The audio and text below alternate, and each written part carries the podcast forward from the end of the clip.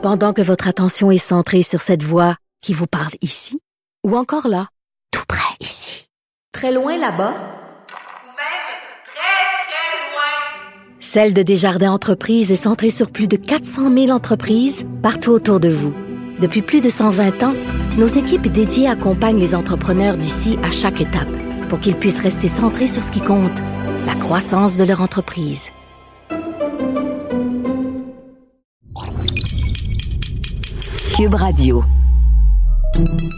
Salut, c'est Charles Tran avec l'équipe dans 5 minutes. On s'intéresse aux sciences, à l'histoire et à l'actualité. Aujourd'hui, on parle de musique et de conduite automobile. Pour plusieurs personnes, la musique, c'est un bon compagnon de route. Hein? Difficile d'imaginer un long parcours sans quelques chansons faciles à fredonner. Avant, on se faisait des cassettes. Aujourd'hui, ce sont les listes musicales qui, pour faire de la route, euh, sont extrêmement populaires. Et en plus, c'est pas anodin si dans certaines voitures, on retrouve euh, depuis plusieurs années des systèmes de son de haute fidélité.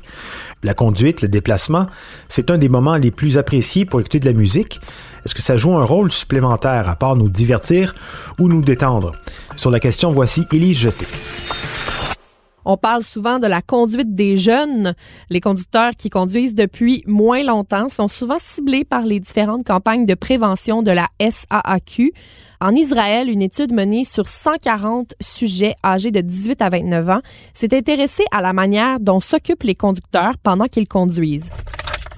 On apprend que 97 d'entre eux écoutent de la musique en voiture. Ils planifient à l'avance des listes de lecture en fonction des conditions de conduite auxquelles ils s'attendent ils utilisent la musique pour autoréguler leurs émotions et leur humeur sur la route. 65% font jouer de la musique au rythme rapide en se rendant au travail. Plus des deux tiers, 76% jouent des chansons dansantes qu'ils jugent libératrices quand ils partent en vacances. Et 90% mettent de la musique entraînante sur le chemin d'une fête. Ces jeunes conducteurs croient que plus ils sont stimulés, plus ça améliore réellement leur capacité de conduite. L'étude menée à l'université Ben Gurion du Negev en Israël suggère que la musique est importante pour que les jeunes conducteurs conduisent bien. Ce qui est vraiment intéressant, c'est que les études à ce sujet-là avant nous indiquaient plutôt que la musique était trop distrayante pour eux. Dans un article sorti en 2015 dans Psychological Science, on dit en effet que la musique dans la voiture, ça peut mener les adolescents à déconnecter pendant qu'ils conduisent, ce qui n'est pas vraiment une bonne chose. Le professeur Warren Brodsky, directeur du laboratoire de sciences musicales qui s'est attaqué aux plus récents résultats en Israël, dit que les jeunes conducteurs se servent de la musique pour autre chose que pour se divertir. L'article scientifique nomme même l'atmosphère auto avec un terme que je n'avais jamais entendu, l'autosphère, donc l'atmosphère qu'il y a dans une auto. Selon l'étude parue dans la revue Psychomusicology Music, Mind and Brain, 80% des participants jugent qu'il est presque impossible de se concentrer sur la route s'ils n'ont pas une autosphère propice. La plupart d'entre eux vont même attendre que la chanson écoutée se termine avant de sortir de leur véhicule, même s'ils sont arrivés à destination. Pour élargir l'enquête, les chercheurs ont développé le questionnaire d'engagement musical dans un habitacle. De cette façon-là, plusieurs mises en situation étaient présentées aux répondants. On a donc pu savoir les raisons précises pour lesquelles chacun des climats musicaux était préconisé. Dans une étude antérieure concernant les conducteurs de 17 à 18 ans, les mêmes chercheurs avaient observé que les adolescents qui faisaient jouer leur propre musique avaient tendance à l'écouter à des volumes beaucoup plus forts que la musique de conduite prudente.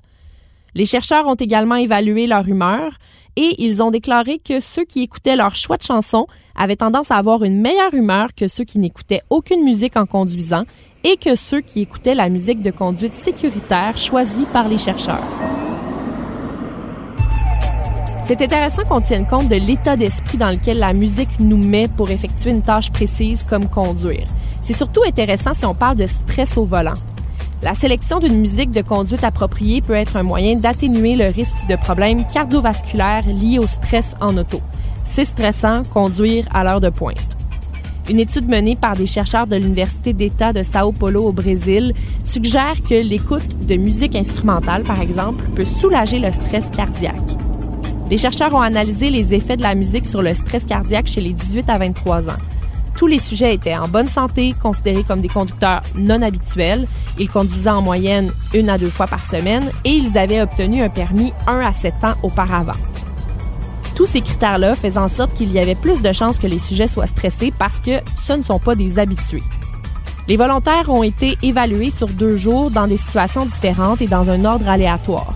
Un jour, ils ont roulé pendant 20 minutes aux heures de pointe sans écouter de musique. L'autre jour, les volontaires ont parcouru le même itinéraire à la même heure de la journée, mais ils ont écouté de la musique instrumentale. Le niveau de stress cardiaque a été estimé en mesurant la fréquence cardiaque à l'aide d'un moniteur fixé à la poitrine des participants.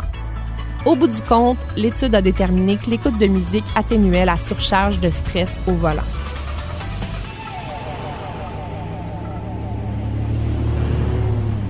Et qu'en est-il des podcasts, des livres audio, des nouvelles et du sport à la radio? Peut-être même que vous écoutez votre balado en cinq minutes dans votre auto en ce moment. En fait, les chercheurs ne sont pas sûrs. Une étude a révélé que les fans de football qui écoutaient la diffusion d'un match commençaient à conduire de manière erratique lorsque le match devenait passionnant. D'autres scientifiques pensent que tout ce qui amène l'auditeur à trop visualiser, comme le sport, parce que quand on l'écoute, on se l'imagine, c'est plus distrayant et donc c'est plus dangereux que d'autres choix qui sont plus informatifs. dans le cas des matchs sportifs, c'est vrai, faut, faut quand même garder un œil sur la route. Hein? Mais pour ce qui est des balados comme euh, en cinq minutes, c'est un balado qui euh, est somme toute sécuritaire. Merci beaucoup, Élie Jeté. C'était en cinq minutes.